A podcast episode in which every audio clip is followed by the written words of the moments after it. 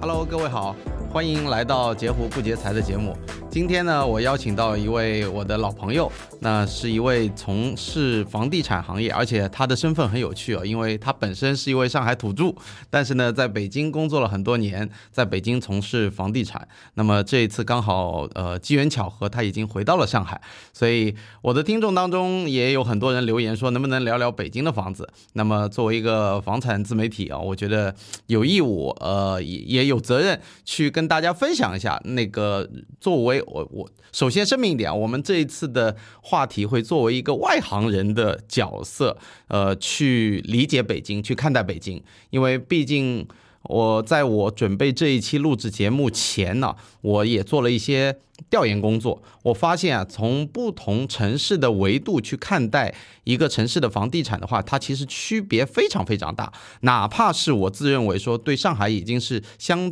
当于比较内行的一个角色，但是去理解北京的很多维度，还是觉得说那么的陌生。呃首先来引荐一下我们这位朋友 Michael，跟大家打大个家招呼。好，我是 Michael。哎大家好， Hello，Michael。那么我们也认识了，呃，应该有两年的时间了。上次应该是在疫情的时候，我们讨论一下关于北京的房价的一些情况。当时我刚好在做一个专题，就是去比较北京跟上海的房价和买房逻辑的一些区别。那当时你给我分享了很多干货嘛，所以刚好这一次抓住你了，你你回上海了，是 的就是的请你来聊一聊。嗯那么先谈谈你的履历吧，怎么会一个上海土著跑到北京去，呃，从事房地产行业？呃，这是一个机缘巧合，我从来没想过我会去北京工作几年这样一个事情，是、嗯呃，正好公司呃在北京有一个项目，然后我们跟开发商关系也比较好，然后我过去操盘做的这个项目，然后在北京的东城区的这 OK 样一个情况。哇，一一一听就是北京的相当地段好的一个地方，东城区相当于上海的一个什么什么区的位置？呃，东城区基本上就比如说上海的类似法租界这种概念了。已经是法租界的，对对，对对对，所以已经是顶流地段了。顶流顶流。对吧？因为我我其实自己做了很多背调啊，嗯、在在录这一期节目之前，但是我想声明一点，就是我们还是希望呃当做自己是一个小白来去探讨。呃，北京的房价，特别是我觉得全网应该没有人做过这样的专题，就是呃方方面面的把上海跟北京在房地产上面的各个维度去做了个对比。是的，是的，因为我们去北京也是上手，就是用上海的的理解去理解北京，那个市场是完全截然不同的。嗯，然后我们也开玩笑说，就用了半年的学费吧，才能真正理解北京的那种呃买房人的那种概念啊，思北方人跟南方人的思维区别啊，还是区别是挺大的。嗯嗯嗯，所以适应了一段时间，对对对，跟我们讲讲有什么大的不同？呃，我们比如说像在当下的上海楼市的话，一般会采用认筹的这种形式，但是我们去北、你指新房是吗对啊新房，因为我在北京做的也是新房，我不是做二手房嘛。 ？OK，然后新房我们开始是想着用认筹的这个方式，在北京呢这叫排卡，然后但是北京的排卡呢基本上是仅限于一千万以内，就是一千万以上的排卡也是有，嗯，但是它的人数是相当少的，就是基本上呃日光对北京来说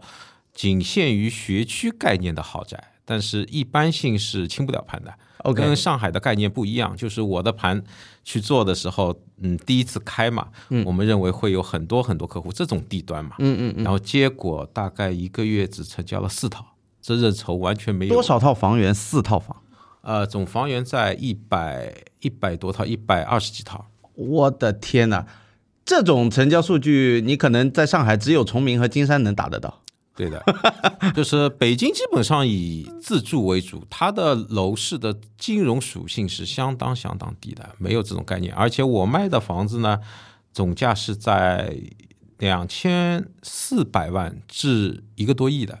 啊，整个所以是跨纯豪宅。对哦对对，在北京算豪宅。那那你对刚需了解吗？刚需一样的，在在上海就很多很多会那个买刚需，还是比较热情是比较高。对，但是在北京的话，跟你说一个，我不能理解的情况，一个嗯案例啊，就是我的北京的一个渠道朋友跟我嗯说，在北京啊、六环的地方，嗯，然后一个呃哪个方向呃，不管你哪个方向，都不管一样哪个方向哪个方向只要是六环的啊那里的房子，两年前的价格，啊然后在今在我在去年卖的时候，啊，还比去两年前的价格还便宜，打折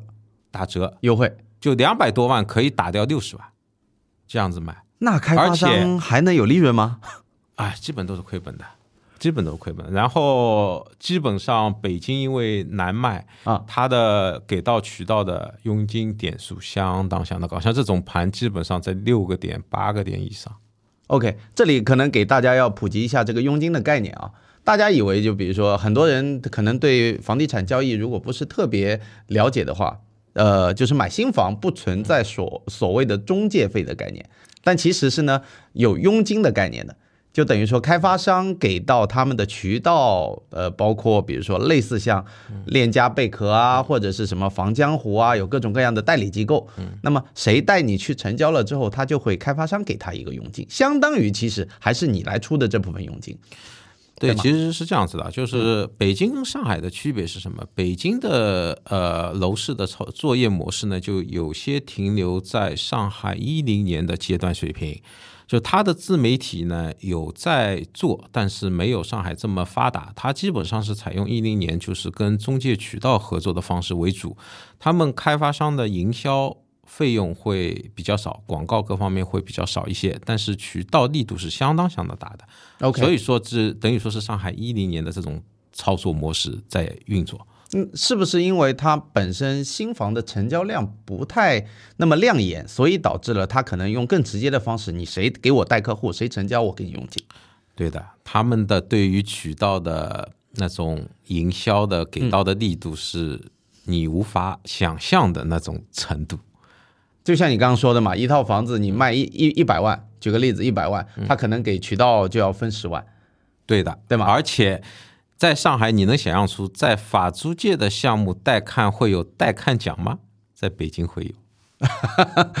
我我我我这么说吧，呃，这两天刚好我们在录节目的时候，那个前滩有一个项目在开，嗯，那陆家嘴集团的前前滩滩天域嘛，啊、那大家都知道前滩从来都是积分热门的一个非常热的地方，嗯，但这次据说是爆冷嘛，这次爆冷据说不触发积分，嗯，但是不不不触发积分绝对不影响它卖完，同时呢，这个呃项目也是一贯的前滩特色，基本上你是找不到销售的，他们也没有销售，呃，因为今天早上应该还是最后一天认筹到十二点钟。那么其实它呃卡到十点就已经结束了。那么呃，据群友给我们的反馈啊，有些想去捡漏的朋友，他们都是直接到现场，有一个所谓的线下认筹的接待中心，呃，然后销售帮你收收材料就结束了。那这种情况呢，在北京可能是不可能的。呃，你你都有带看奖了，说明有一帮人围着你，想要把你带到这个所谓的东城区的项目。但是在上海，你连销售都找不到，这个就是冰与火的区别。对的，这确实是这样。就是说，呃，我们那时候在东城嘛，对，呃就呃，那我们卖房子，嗯然后有时候定期在天热的时候还能给带看的 sales 给到五百块的 OK 卡啊，这种这种真的就是。呃，一般呢，采用带看奖的都是会有比较远啊，sales 他会用到那个自己的工作有效时间会比较长，才啊会有这种待遇。啊像我们这种步行十分钟就能带看的项目，就可想而知，就是北京的你你说的这种。北京是不会发生的，除非除非有一个区域有可能有，比如说啊、海淀， OK，北京的豪宅啊它是以学区为主的，对，它才叫豪宅。对北京不是说你房子做的多漂亮、多豪华，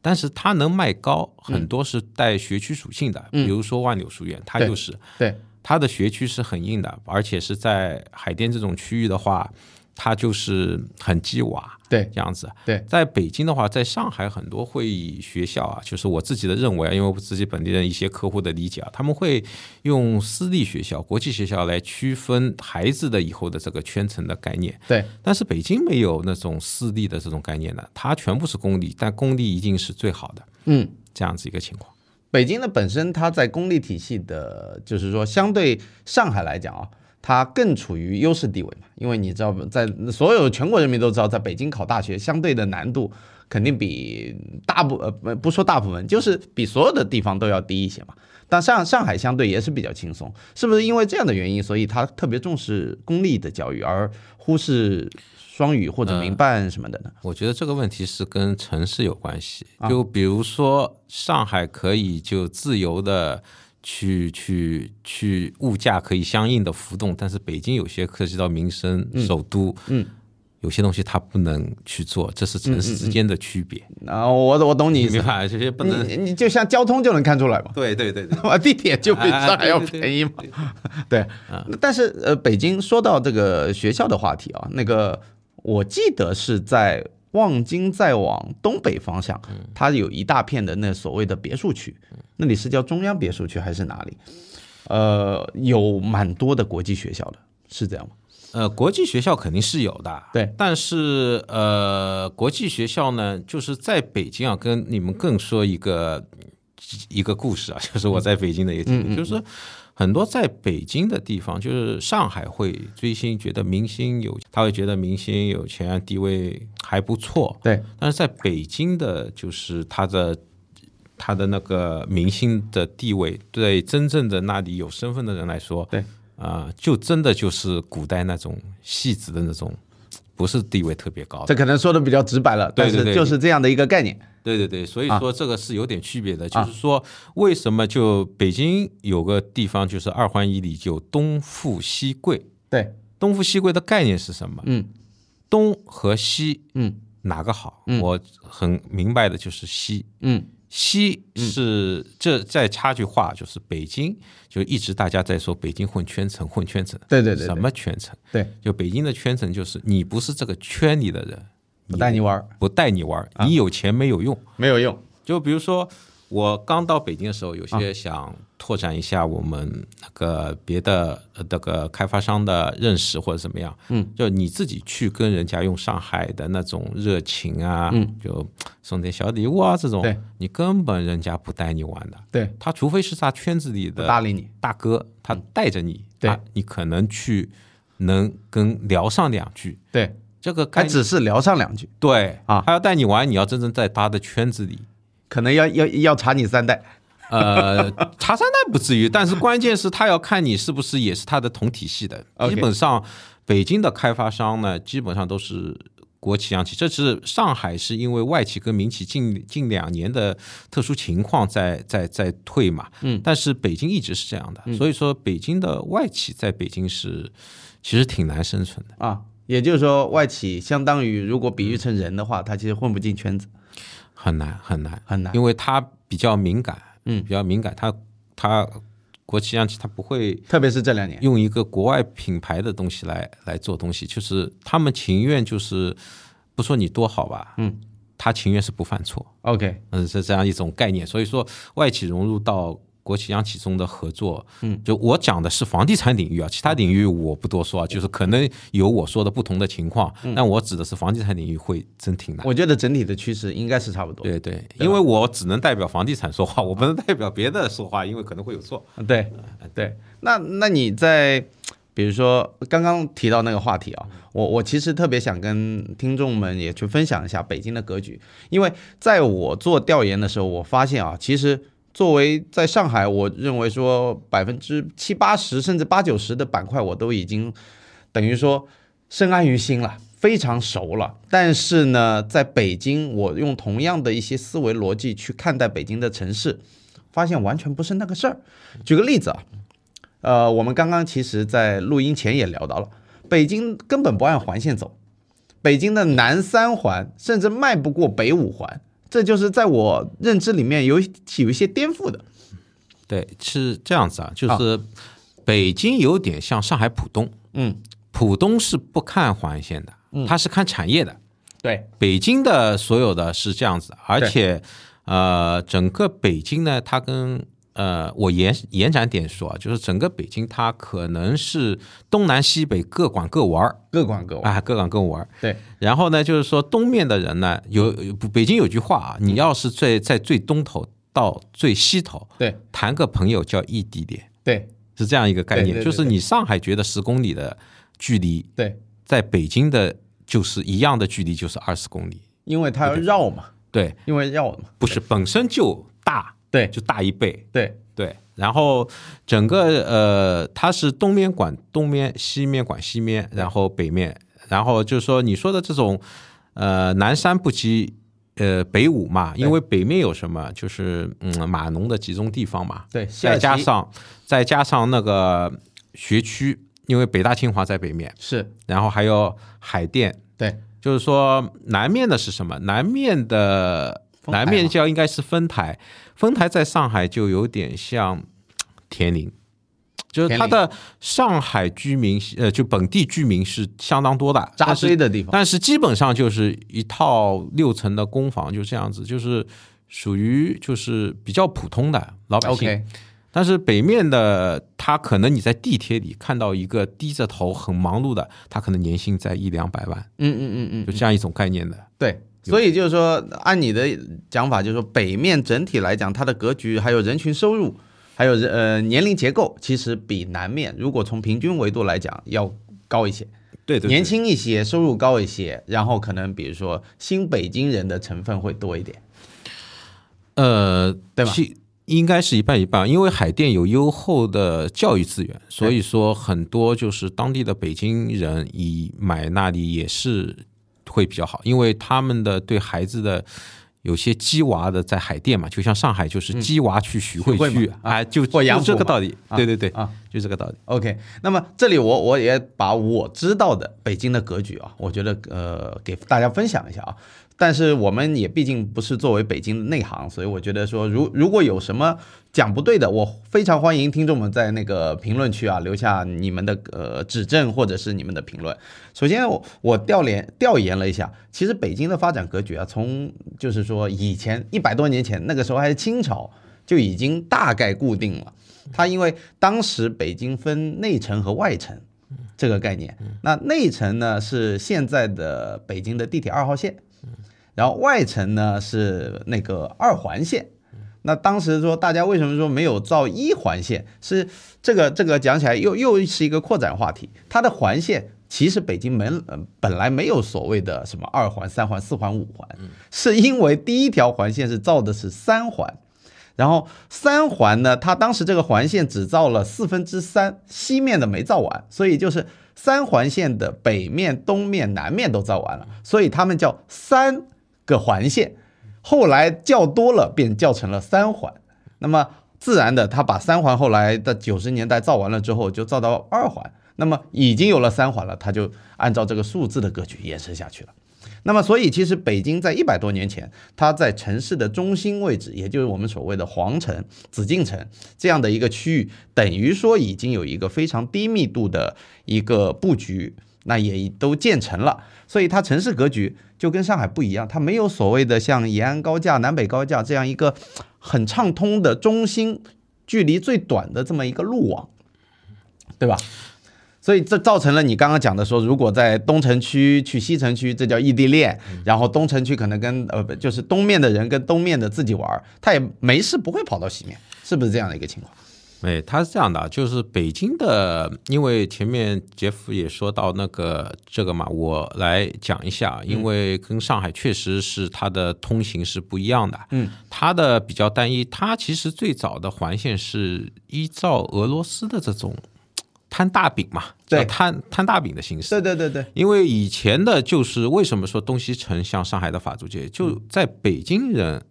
眼里，就是老北京，嗯，就是东西城。对东西城还是合呃其他区的合并之后成立的名字，就以前会有其他名字嘛。嗯嗯嗯，然后呃，它的它的那个南它的东西或者南北的，它的直线跨度是相当相当大的。它对跟它其实怎么说呢？就是说，你比如说上海到到最近的沪呃环沪嘛，嗯，昆山多少公里五十来公里啊？呃，从人民广场出发的话，我估计五十来公里。啊，他们那里就是什么河北。其实北京它跟上海一样，上海是把江苏围进来嘛，嗯，就是北京的扩展不停的是从河北嗯，切地方进来的。对以前北京并不大对啊，这样一个情况。它的整个就是整个，并不是说它的环线导致它的不方便，嗯而是真的大，嗯，这太个大了北京太大了，北京的面积是上海差不多一两点点呃两点点五倍，，两点多倍，两点五倍。上海六千多平方公里嘛，啊北京是一万五千多吧？对好像，对，所以说它的第一本来就是大，再加上它的环线不像上海这么贯穿，对，所以说导致了难。对，然后还有就是说，整个为什么它当中不能贯穿？因为涉及到中南海嘛，是，又涉及到那个紫禁城嘛。对，因为这种地方肯定是限高的，对你不可能有个高架往它上面穿过去的，对对对对对？吧？所以说，接接下去是整个北京现在有句话：二环以里就不会有新房。嗯对，你你一般看到的项目都是旧改项目，对就是以前成立的项目，然后现在翻新，对，这个叫旧改项目。是，然后二环以里，呃，接下去就是中央政务区，对，就不会有新建住宅。对，三环中央商务区，四环中央居住区。嗯，然后现在整个北京的新盘嗯基本上是在四环往外，往外围，往外对四五环属于地段比较好的了。对，而且北京的豪宅其实跟上海来比的话，应该还算便宜的。在北京来说，基本上在一千五百万左右，嗯，在北京已经叫豪宅了。 OK，这样子，上海你认为大概多少？上海嘛，现在大家都清楚啊。你只要我不说外，呃一定是内环内吧，我说中环以内，嗯讲个价嘛嗯嘛。没个两千以上， 不用看房了。要么你就买那种九十九的，现在三房的这种也相当小不不所谓叫对，啊豪这宅属于这种其实已经叫豪刚嘛。好，啊那么那上海的分类我就太清晰了，对我我我我可以跟听众们大概归类一下啊，上海基本上八百到一千五这个属于叫呃改善，对吧？然后一千五到两千五或者三千这一段叫顶改。顶改意思是什么呢？就是类似像我我们这种呃怎么说呢，就是上班的高层，或者是说一些企事业的领导，或者是一些小相相对规模小一点的企业主，顶级改善就到两千五左右了，啊或者到三千左右，再三三千上去，那你就呃妥妥的豪宅了，那就已经不知道他们的背景是谁了。那么北京可能按你说的，一千五以上就已经相对是比较好的房子了。对，这里穿插一个两个城市之间的人群的对于买房的理解的区别啊，就是。呃，其实上海很多人是，包括我自己在内啊，就是通过的换房，然后得到过红利，对就是北京也得到过啊，但是整整个北京的人，他对于住房他是有自自住要求达到百分之八十以上，这个人群是很多很多的，而且他们所有买房不会去听销售说金融属性的那些谈话内容，他只谈这个住的怎么样，嗯，住的可不可以，嗯，没有那种概念的，因为说一个自己的案例啊，我我跟个客户聊啊，这个你就比如说现在都会说到的那些金融怎么弄，先跳个杠杆，今后怎么样？对，啊、北京客户碰到我就来一句，哎，买房还能这么操作的？ 然后他们基本上买房很多，上海也问的呀。一千万以上的北京客户，他会采用以那种不贷款的形式买房。还有有一个客户在我这里买房，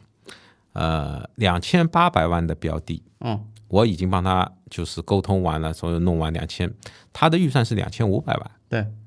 那一般正常的上海客户，他肯定会贷三百万了，还的也不多嘛，对，他不买。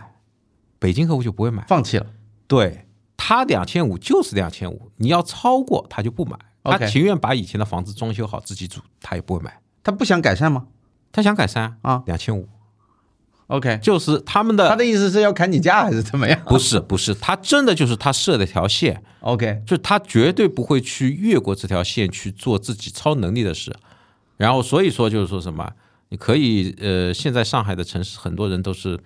光鲜亮丽的，其实他的负债挺高的，但是是北京是他真的账户里有余额，啊、o k 所以它的名副程度其实比上海平均来讲要更他很深生活，他很生活，就是相对两个城市的他的生活成本也是不一样的。嗯，就是我以前在上海生活，我觉得很正常。嗯，然后我调到北京去之后，我觉得很便宜，怎么这么便宜？便宜在哪些地方呢？你比我觉得如物价也很贵啊。不贵，真不贵。啊您是北京没没去好好理解，它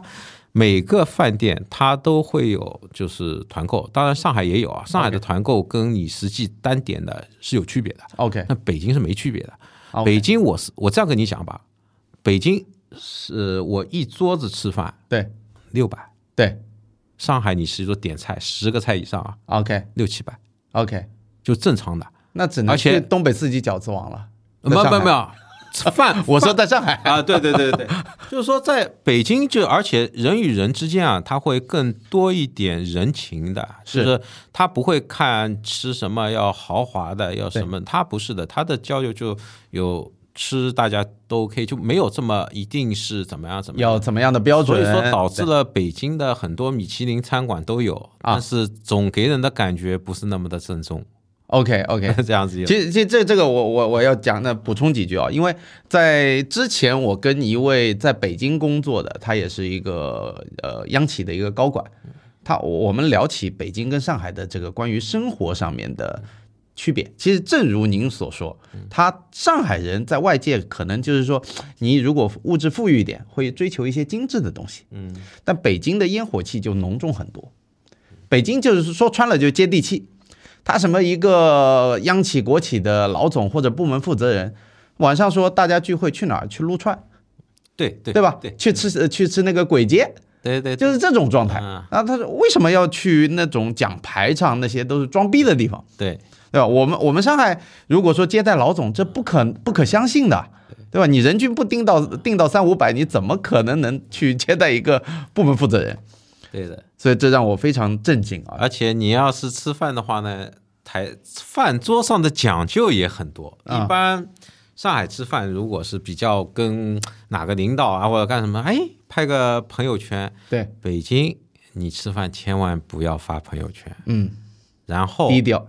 呃，北京就吃的一般，对酒喜欢喝的好一点， ，OK，但是这个酒呢。你不能拍拍照发朋友圈，比如 OK 茅台这种千万不能露在台子上的。 OK，特别是年份，啊，就就就有句话怎么说呢？就真的以以前有部片子啊，开玩笑说，就是有部片子真的去北京时候觉得《人民的名义》这部片子还挺真。我我我理解你的意思。其实北京北京还有包括我我也这个跟其他的朋友了解到，就说北京的有钱人，真正如果要在北京混的话，其实就要呃他们说的很直白啊，就是要低着头夹着尾巴做人的，因为北京你永远意料不到你下一刻通过你的。显摆也好，炫富也好，会招致什么样的问题？我正好你借这个，我有个到北京去，正好有一个北京的哥们儿，那时候我刚去跟我讲，对你在北京啊，两个车千万碰到之后客客气气结束，嗯，一个是大众，嗯，一个是 奥迪，但是你在北京路上，你对看到保时捷，啊，你跟他吵啊闹啊没事，没事，他在北京起不了波浪，顶多是个有钱人，有钱人没戏嗯啊不会把你怎么样的，啊，不会是二代三代吗？不会的啊。二代三代你要路开这车给人家发一发啊，老子就都掉了。啊啊啊！所以说在那里就是两个车啊，而且在海淀那个地方地铁啊，看到那种很朴素的大爷那大种妈大爷大妈啊，低调。低调，不知道他儿子是哪个部 长，你当心一点。对对就是在这样，但是在上海呢是什么？哎呦，他开的保时捷，靠的来劳斯莱斯这种，哎，你要当心一点，或者对对不一样，完全不一样。对，就在那里，而且我在上海的工作啊，台上大家都是做销售嘛，可能年轻人会聊聊手表啊，聊聊车子嗯啊，对动不动就想换车，动不动北京没有这种氛围的，对北京就是台子上就是聊生活，对就大家就是藏着掖着，对，就千万不能入伏，就这样。藏着掖着这个，跟我就是固有认知的北京的这种大家的相对比较豪爽、比较呃外向的性格，还是有一点区别。豪爽跟装逼是有区别的。对对对对对嗯他豪爽不代表他要装，对对他豪爽是比如说他不跟你啰嗦的，嗯他们属于北方属于真性情。为什么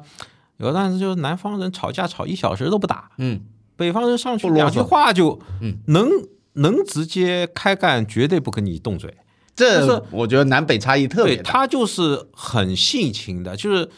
他真的认你哥们儿了，对他真是就是那句话，两肋插刀。对，这为你仗义的，可以为你打架的，对不会有小心眼的那对种对有思维想法的。但是他不认可你，你进不去。对这就就就是又是回到那个圈子的那个问题。那么讲到这个南北的性格差异，体现在买房子上面。你刚刚讲了，能不贷款就不贷款，但是这不代表所有人啊、我不相信北京的，比如说普通刚扎根的年轻人，他不需要金融杠杆的支持。嗯，我因为我做的是豪宅，我讲的是比如说买一定程度上的房子的人、人群。你对说刚需，这是肯定的。对嗯不可能说，就比如说新北京人，他不可能不用杠杆的。对，但是，一般到了一定总价段以上的客户，他的贷款比例就很低，就很而且你不是说你贷款，是你办不出贷款。像北京的我卖的那个项目，就是他就是贷不出。嗯，你要买我说的两千五到一个亿这种房子，你只能一次性付款，就是你贷不出来。谁谁规定不能贷款？这个就是就没人规定，但你就是贷不出，你到银行审批批不出。批不出。但是你到银行去问政策是可以贷款的，但这个你就不用纠结了。所以就说、啊因为这个聊了，我也不知道我， 怎么回答？因为 对，因为我在北京学会的最多一件事情就是少话少不要问乱说，少问， 少问少说， 不行就是不 行。在我这里我就会多问对，。因为在上海我还跟你这么聊 聊，在北京不说这话题。 所以呃，好，那我们 pass 这个贷款的问题。但是总体来讲，因为我从数据上是能推演的，因为我之前有写过一个专题，关于北京跟上海的关于房地产市场的区别啊，我能看得出来，北京的老百姓的杠杆率普遍比上海低。怎么说啊？就是杠杆呃居民杠杆率这个比值怎么比呢？就是把整个城市的现存的居民按揭类的贷款除以这个城市的 GDP，就是整个城市的负债率。那北京、上海的其实它的 GDP 差距很小。上海先呃，去年上半年因为疫情的关系，上海 GDP 还短暂的被北京超越了一段时间。那今年呃，到了年末二三呃二二年的话，整体上海应该是如果没记错的话，四万四吧，四万四上下，北京是四万一。但是呢，北京的老百姓的负债率大概比上海低百分之十几，也就是印证了您那句话，就是说可能不太喜欢贷款，呃，或者是说没有这样的一个习惯吧。对的，因为北方人他是兜里有十块钱，他做七块钱的、八块钱的事；对，上海人是有十块钱，他做二十块钱的事情，这就是最大区别。然后，呃，我作为呃上海的，我的理解是什么？我觉得嘖政策还是玩的比较好的。嗯，比如说一些怎么说呢？像现在的上海的楼市，嗯，它的土拍跟动迁力度，嗯、其实。它还有一部分的 GDP 是依赖房地产的，是就是北京的房地产对于开发商来说是一件痛苦的事情，嗯，它开发商基本是亏的，它只有个别项目是不错的。北京也限价嘛，对吗？对，西兰是限价，现在北京没倒挂，嗯，没有倒挂，所以说第一本来人的性格，再加上倒挂，嗯没有这种，他们也没有金融属性，所以说就他买房就是说你开盘你开盘，嗯，你卖不掉，我想买我再买，嗯，或者是有一些特别好的，比如说东二环，嗯，直接来了一个新盘，就是它这个地方，就比如说跟旧改办公也不算旧改，它是哎是旧改，但是它这个全部是重建的，对，重建的，它就是跟以前外墙一样，就有过这个项目，就是东外三十九号 OK，这个盘就很好卖，因为它的户型面积又做在两百平，对，位置是在东东二环这个位置，对，然后它是有商业跟酒店跟住宅，它是一个综合体。嗯，综合体它这两栋楼就是新的，就买这房子的人就相当多。要摇号吗？就是你说的那个摇牌卡，号还是没至于，就是排卡，排卡就是排排这些，但但但是北京这方面的事情呢，他不会去透露的太多，我怎么样怎么样，但只能说我排卡卖的挺好啊。那其实这后面的情况你不太能了解太深。所以这些信息也不会公示。不会，北京是这样，它对于所有广告的字体啊嗯什么，就像因为我卖的房子在东城嘛，嗯嗯嗯，我离那个那个天呃那个那个那个故宫只有一千两百米， OK，所以说很多很多广告字体你都不能写的 OK 什么故宫什么界这个东西啊，很严格的。想要蹭热度是不可以啊，的，不可能的，想多了，而且 OK 你也不能误导客户。 OK 在北京特别严，北京是什么？只要有一个投诉啊他直接是把你售楼处给封了，啊就跟上海不一样。你投诉我能解释解释，或者怎么样怎 么样，或者是我改正改正。北京就是一厉害起来，就是真的就是就你你这个东西你违规你就你就别做了。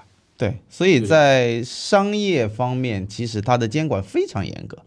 相当严格，相当严格啊，这个在上海不可想象。而上海的开且发商各种骚操作，啊而且是首都嘛，对，他更要看重人人权嘛，嗯，因为呃，之前一个什么事我忘记了，就有有一个楼盘是因为什么原因，样板房什么还是什么，反正人家一个投诉，你样板房就关了，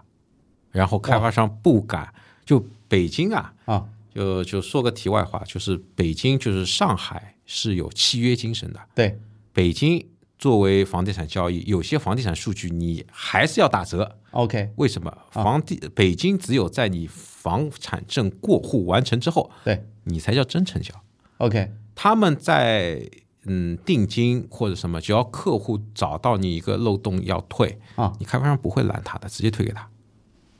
所以说当中的就是那我上海叫爆单率，对很高的。我的天呐，所以说你这个数据呢，还要得打个折。哇，各呃各位听众，他你们可能无法想象我现在嘴巴张开震惊的这个表情啊 ，Michael 是对着我的，因为我们上海的老百姓购房者在这个市场经历的毒打太多了，什么卡贷款啊，找不到售楼处啊，各种各样的。北京那那对于买房者来讲，那不是天堂吗？我一个一二三四五，我就能维权了。对啊，没错啊。所以说，就是说，北京卖房就是这样的，就就怎么说呢？就就嗯，就是是呃，南方的客户、上海的客户，他是前期会有各种问题，各种搞，各种找。但是凡贷他的契约签订之后，对，他是履约的。对北方客户就是上手不搞啊，就是你听啊，好好好，等你跟他说合同条款签下来之后，哎，你合同上签过，我是我，你什么时候跟我说过的？啊，就这样子一种状态，你知道吗？然后这种状态就表现出他这房子不想要了，就 OK 但你退啊，你不退，他是有办法让你退的。啊他打一二三，他要打一二三四五，只要营销上面的开发商领导一听啊，你要投诉了啊，退给他，退给他，我不差这点钱， OK 不要搞， OK，因为搞了你售楼处关掉，这种损失是更大的无可计量的，对的。 OK，那讲到你刚刚讲的这个项目为例啊、我我因为我也看了北京的新房的成交的数据啊，嗯其实北京这两年新房嗯它的体量非常非常大，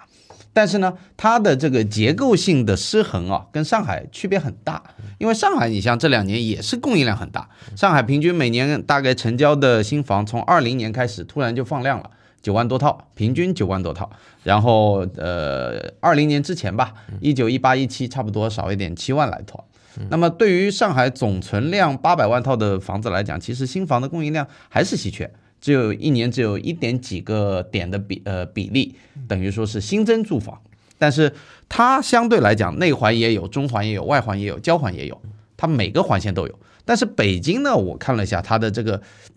就是它的不平衡太大了，它主要叫集中的就是这些相对外围一点的区。你说，嗯呃，二环线以里啊，包括东城区、西城区啊，呃，甚至把朝阳或者海淀放进去，新盘的量都非常非常少，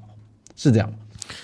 呃，你要看的朝阳很大，朝朝阳阳很大朝阳它直接可以从二环外直接延伸到五环吧。对，都朝要阳少面积很大嘛。对嗯但是朝阳，比如说它的五环以里，朝阳的新盘，我我觉得跟上海的，比如说中环以内去对比吧，嗯，还是少了好多，甚至外环对比吧。是是这样子的，就是就前面我这个话题其实有讲过，呃，因为是什么呢？就是我讲了二环以里是中央政务区，对，就是基本上开盘都在四五环外。就怎么说呢？嗯，就是在上海我外环以内的房子，基本上个别就基本上不让你住，对，然后你基本上买房你就是外环外去看。对就北京就这样一个状态。对所以你看到都是四环五环外的东西，对但当中它没有新盘啊，它不让你造新盘，对以后是一个中央属性的，是，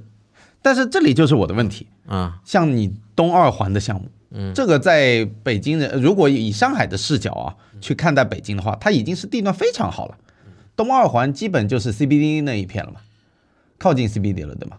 呃，它是中央，你说的 CBD 是在朝阳三四呃朝阳区三环的左右吧三环左右，三环左右吧它是就靠近国贸跟 SKP 嘛，这个对对对对，所以像这样的一个地段，如果摆在上海，那就是黄浦区啊，嗯，对吧？可以这么理解吗？啊，对，没错。那黄浦区的房子就要卖炸掉的呀。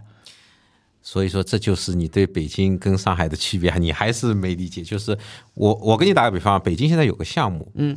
啊，它是那个旧改，对它的户型面积最小是六十平，对，啊、以现在的总价来算嘛，应该是在比如说八百万起吧。对，这种一房还有两房，啊，你在上海这种地段，比如说法租界，随便说一个新天地好了，原这房种不见。这种面积，嗯，八百万，嗯，是不是爆掉了？这个呃这个就是说，简单来讲，你没有关系，你根本买不到。我告诉你，在北京啊佣金可能我具体我忘记了，反正三点多， ，OK，然后一个月才卖十几套。什么原因？他们没有改善需求吗？他们没有房子金融属性，房子就是住的。对呀你而且这种地段，就打个比方，他们的生活现在都是在往外推，嗯，它不像就是你上海人所有的所有的呃生活、商业配套或者各方面，它还是集中在集中在中心市中心。它已经是分散到东南西北各个角的四环对去去了。对，而且北方人的生活是没有北京的生活是没有上海多姿多彩的。嗯，我给你打个比方吧，我到刚到北京，呃，我找个朋友去晚上吃饭，嗯，吃完饭嘛，用呃吃完饭之后我去买了个单，嗯，然后我坐回来想跟他再聊一聊，或者没有尽兴的话，我们第二场，嗯，他已经滴滴打车在门口等他回家了。那、哦他也没跟你说。对我上手以为我这人比较无趣吧，可 能第二次我又约了他一样一样的，然后我我我我那天忍不住了，我说你是不是觉得我特别没劲 啊？或者是为什么我去买单了啊？那当然，我去的时候正好是冬天嘛。对，他说北方的冬天吃完饭就回家了呀，啊睡觉去了呀。啊啊啊我说你们不要夜生活什么的，啊啊！他说夜生活第二天还上班，就就是普通的人的生活，就第二天还要上班的呀。对那吃完饭嘛，你去买单嘛，就意味着结束了，就走了呀。对就上海一般就是买了单，你还得坐下来聊会儿天吧，对对对，或者聊找得个小开酒开心。吧，哎，怎么你干要不嘛要的在下半场？啊？没有的，没有的，北方是就是比较没有生活。其实，嗯，比如说一个商场数据啊，嗯就是国贸啊，SK 北京 SKP 永远是商业的第一名。等于恒隆嘛，它不对的，就是上海有很多个商场去多平点摊开你花的营业额。对你要在北京，基本上最好的商场就是 SKP。对所以说，整个北京拥着一个 SKP 去消费，它能不是第一吗？对但是上海它是很多商场它是分流掉它的营业额的，对这不一样的。对。所以说就这样一个区别。但是像你刚刚说的，呃，东面管东面，西面管西嗯面，大家也比如说相对它的互通啊，或者联动嗯啊，相对少一点。那各自有各自的生活圈，但是它在商业这一块又相当于集中在国贸啊、CBD 啊那一片。对，所以说叫东富。东边富就是它，基本上就是你到了东边的朝阳三四环，啊嗯你才有一点上海的那种我知道城市的界面的感这觉种。大都市的氛对围，对，你去看看南山什么啊，你我觉得你应该有种家庭新城的感觉吧。哦，这我已经，我虽然我自己没有去丰台实地调研过，我我去北京也很多年了，但是我我是嗯听了不少，对对对，说就是这样南三环过去可能就是非常老旧的一个状态。你也不用南三环，除了东面，其他都三个方向都一样。海淀也这样吗？你别说海淀了，西城还这样。西城路横它老嘛，它、嗯它那种商场就像徐家汇的那种六百、我知道，呃，就这种商业的感觉。啊二十年前那种感觉。对对，它不在于商业，它在于就是他住在小区里面的人，嗯因为其实我不知道你有没有疫情的期间，嗯，北京所有的城封掉之后，嗯，东西城是最后两块没有封的，嗯，最后顶不住了，东城还封了，嗯其实挺严重了，嗯，但西城从头到底没封没分过，嗯，那原因很简单啊就啊原因大很简家大单。家联想去吧，对对对对对，那所以这个呃我其实，在贝壳上面我也去看过，西城的价格，呃，包括海淀的价格，真的贵。呃，总体的印象呢，北京的房价的二手房领域啊、它的均价其实跟上海差不了多少，还稍微贵一点点，整体的城市的均价，但是它的差异化比上海大得多得多。我不知道你有没有特特意去了解过二手房，我可以跟大家分享一下，就是它比如说在同样的，如果一按上海的呃离人民广场的这样环线摊大饼的方式，它东城区，呃，或者你说的呃，比如说像朝阳或者是丰台，它不按环线，它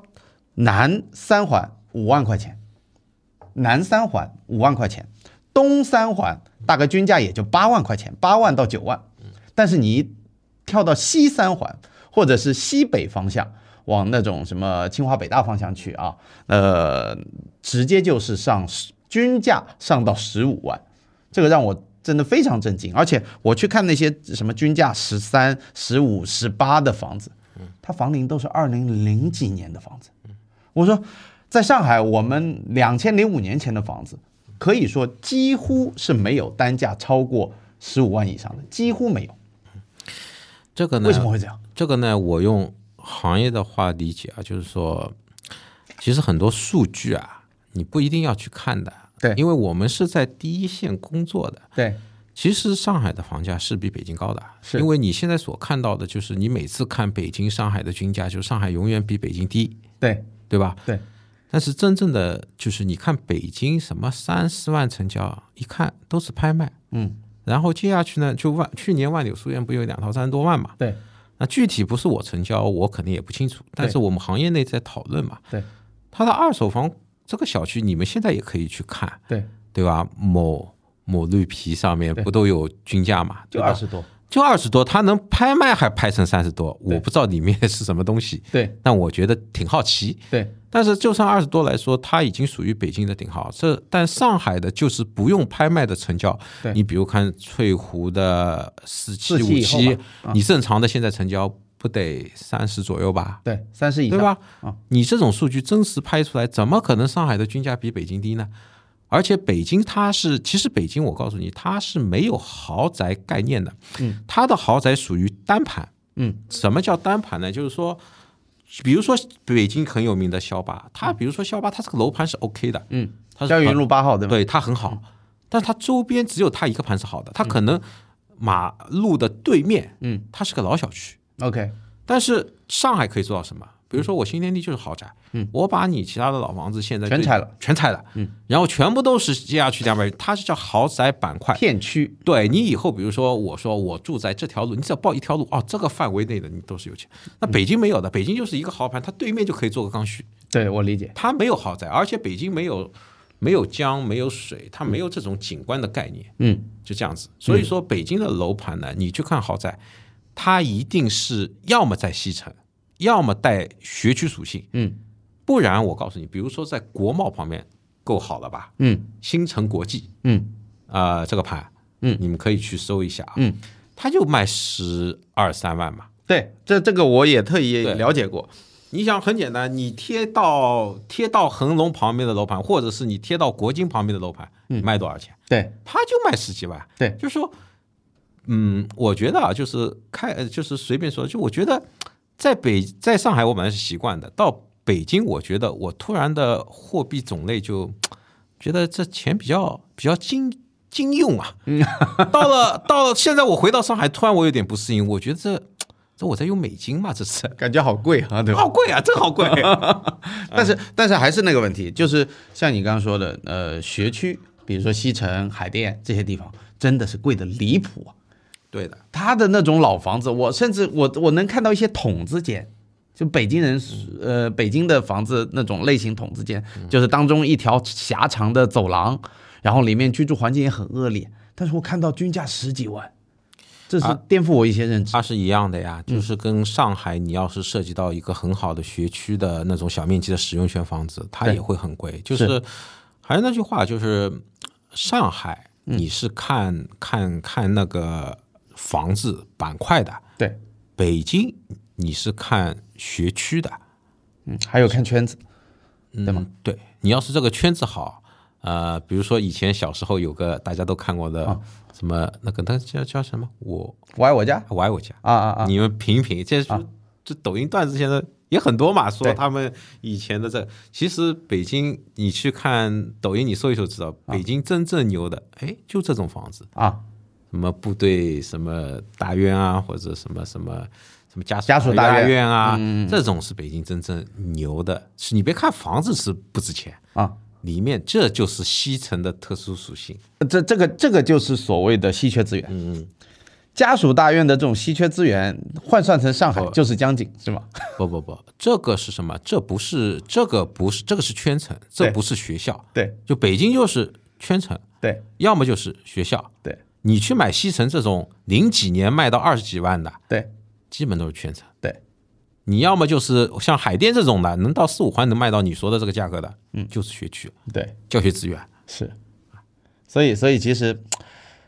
对，呃，通过我们的进一步的探讨，其实我发现两地的这个整体的购房思路啊，包括对于房子这件事情看待上面，真的差距太大。对对吧？还有就是，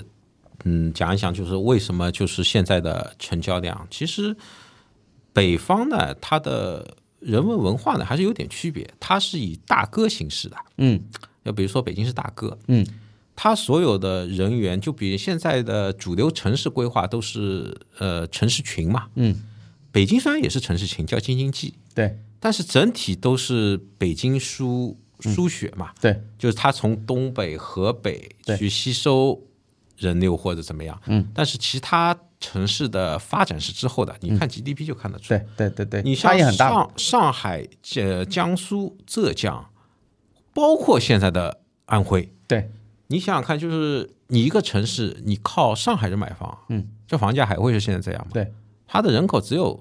土著的上海人，大概我记得好像数据是五百万左右吧，哎，那不止不止，土著呃，上海这个我知道，啊上海出生的大概九百万左右。呃，我我那我上次看的是是原始的，就就就没有新上海人的下一代，就是纯、纯土著的那种上海是、是四百五十万还是五百万？嗯，你说的那种是近两年反正是反正就是落户政策来说，上海就是三幺零开头的，对对三幺零，你你你讲的可能是那种第二代三幺零，对但我讲的是第一代从头到底就是三幺就零，你小时候那一代。嗯对对对，那种三幺零就对整整就五百万。对嗯，这样子就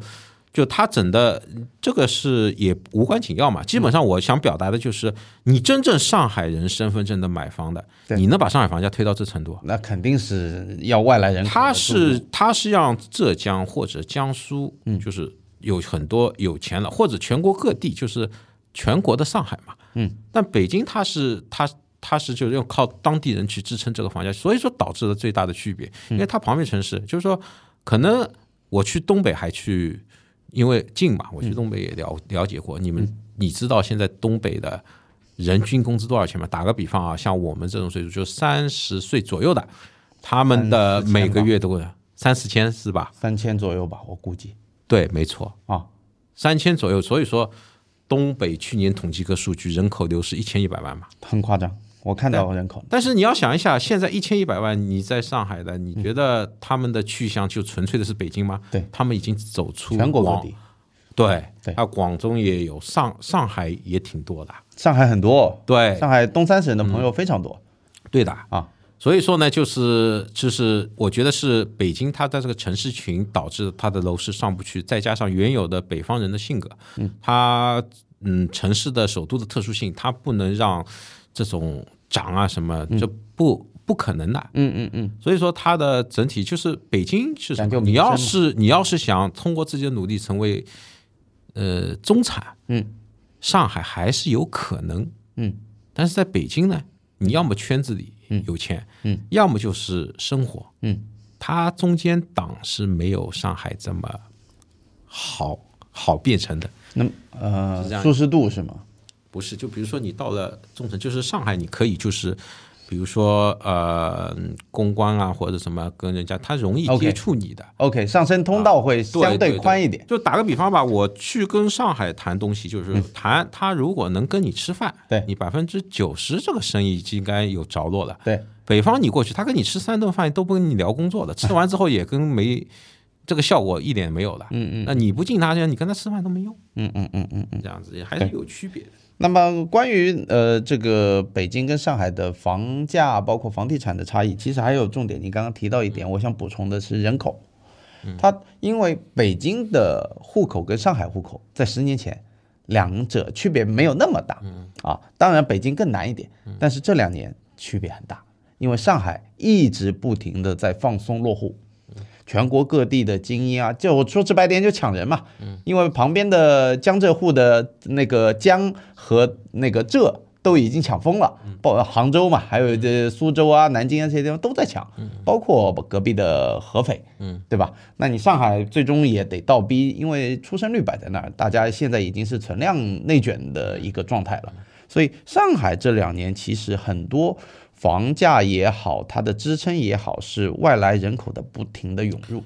对的，就有句话是什么呢？你呃上海第一个呃留学生嘛，留学生家庭基础都是比较好的，对嗯有钱人就说白了，您到上海来你就住里面，对，对吧？对，嗯没钱的拿身份的有学历的，没关系，接五大受新城也接有嗯受五大新城，对吧？就是他很很很很开放。对，其实我觉得这个方向呢，其实我觉得我个人理解啊，就是觉得有点像美国这种状嗯态，就是上海就是纽约的这种状态，就海纳百川嘛。对，那它的美国的首都华盛顿，它没人住的，对，它就是这样。它为什么要去喜欢就是北京嘛？你要么远一点，我又没办法把原有的北京去去做变化，那你就往外往外去，你中间留出来，我作为中央集权嘛，嗯，那你要么就是往往往往，所以说才会有有有有那个雄安嘛，嗯，就这样一种概念。而且为什么把什么五百强企业都要你们出去，别别别都设在嗯那个北京嘛？对对对对。让所以他们说，到它北京其实用一个方向来说，其实北方的它的人流其实就像北京，你觉得上海能去抢人，江嗯苏能抢这样，北京不知道抢人嘛？嗯，他肯定也知道啊，嗯只是说它这个城市今后的属性就是作为一个特殊的存在，嗯，中央的存在，对它不用发展经济啊，它当然经济也重要，但只是说可能不是它为呃的重点，对，它的重头是是中央，政治中心嘛。对政治中心。对对对就前几年不一直说北嗯京要去金去金砖，但后来不是又搞了个北郊嘛，我也不知道嗯。所以说这个整体方向，我觉得像这样一个情况还是还是这样的。比如说他他在真的就在北京的中心，他他把那个新建商品房停掉嗯了，就就明很明确的就是不让你。对还有北京有那个东西城，你户口往外迁，他对他就把人往外赶了已经。是。这个我往外面相对来讲，就是说人口结构一些改变啊，其实是好好几年前的事情了，甚至是我调到数据，好像最早是从一七年开始，北京的人口就一直在下降，而且当时呃，他所谓的一些媒体的报道是作为一个政绩来表达说，我们人口控制甚至是下降，这是一个好的行为，嗯，对吧？但是其实对于经济，大家都知道，人口下降其实不利的，但其实你看一个数据啊，就打个比方，就像我们打个比方，就呃，北京跟东北的关系就跟上海跟安徽的关系，嗯，对吧？它跟河北的关系，可能我们跟江苏的关系，嗯嗯嗯，但是你去看到，就是说东北人口流失什么，嗯，对吧？它北京人口就是这个数字啊，总数是没有什么下降的，嗯嗯嗯那外面的你看到过江苏人口流失一千一百万吗？嗯嗯嗯，嗯那整体就是还是那句话，就是就我认为啊，就是北京在周边城市，它不是某种程度上是在吸周边城市的血虹吸嘛，虹吸嗯的，就就它这就是我前面跟你点的，就可能我说的那个大哥概念，你嗯，但是我理解，大哥你要跟着我，嗯，对啊，我有困难你得出点人，出什么？对那大哥帮你共赢，对你想多了。对，但是现在的，比如说呃粤港澳或者是呃江浙沪，它长三长三角一嗯体化它它全是做，就比如说上海把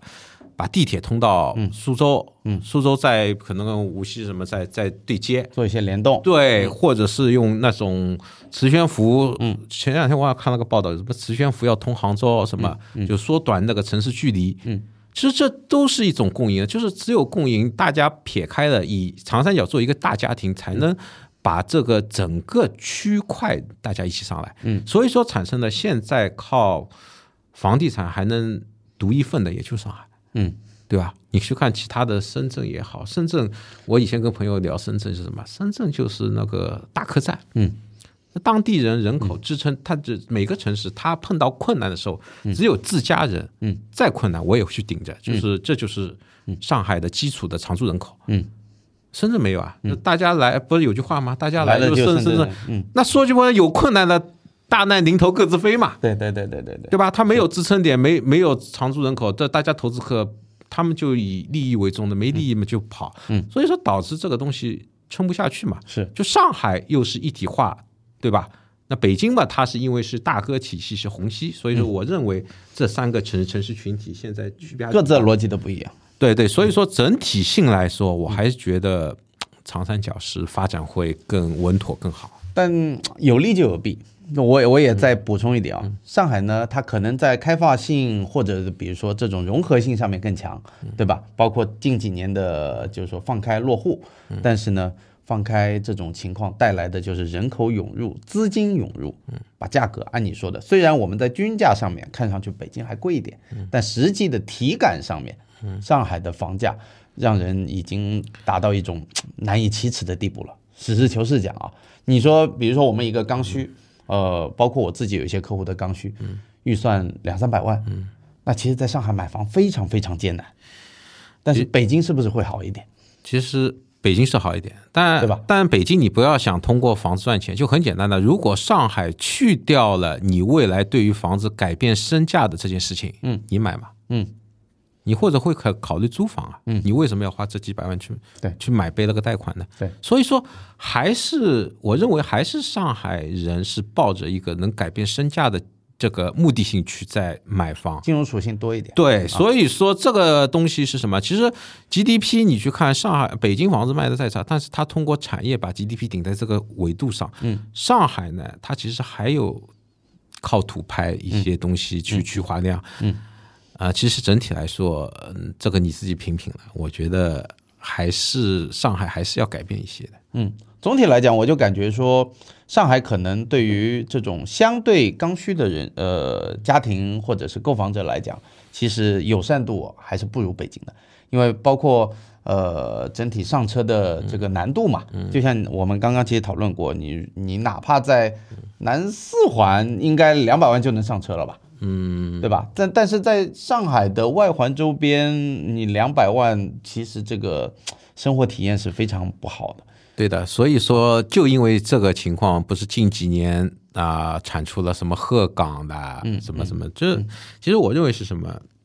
你要说呃，人人体感好或者怎么样，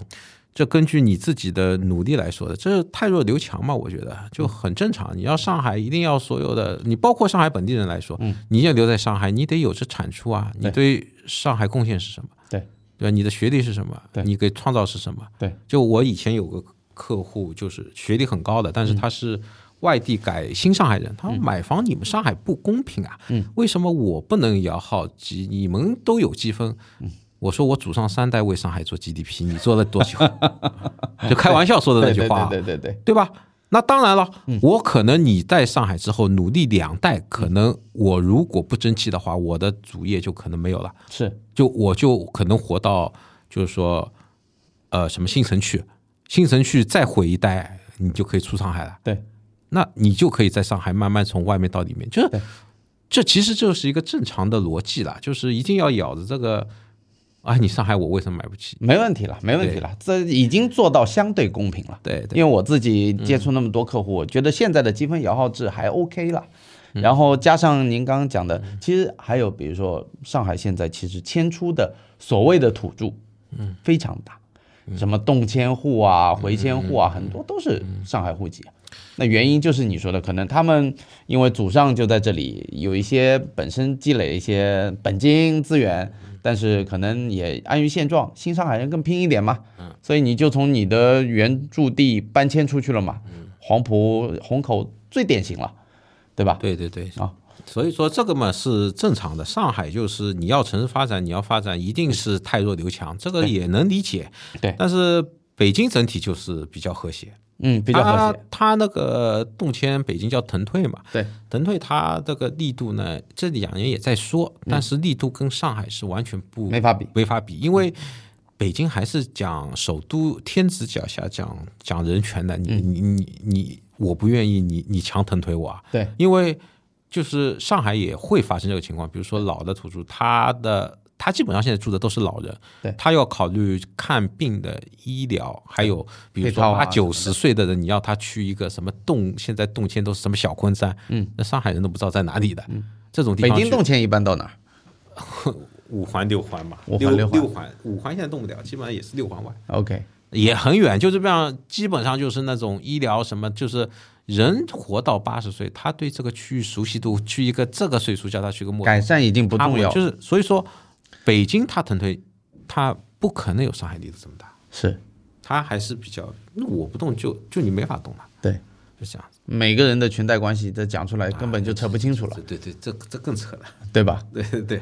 所以，所以也就造成了像你刚刚说的，嗯可能在东城区它的城市界面相对比较崭新，但是其他的地方可能跟十年前甚至二十年前嗯，区不别不是那么大东厂是东面东面啊。，东面对对对，啊，东面，呃，就包括朝阳一些地方，望京啊嗯就是朝阳。这些地方，对吧？嗯，望京呢，就是现在的就是那个上海的呃古古北吧古也不叫。哎，就是那种像不像古金北金汇龙柏，它那边就是那种韩国人聚集地。对呀，哎，对，对韩国对街嘛啊对对对，韩国街，对对对。韩国街，再加上产业也不错，有金融嘛，对对对，对吧？互联网什么的都有，因为它是朝阳跟海淀的那个交界处，嗯是东北方向一个交界处，所以说朝阳还是嗯比较好的，就越靠近海淀就更好。嗯就海淀其实你用跟商业啊什么是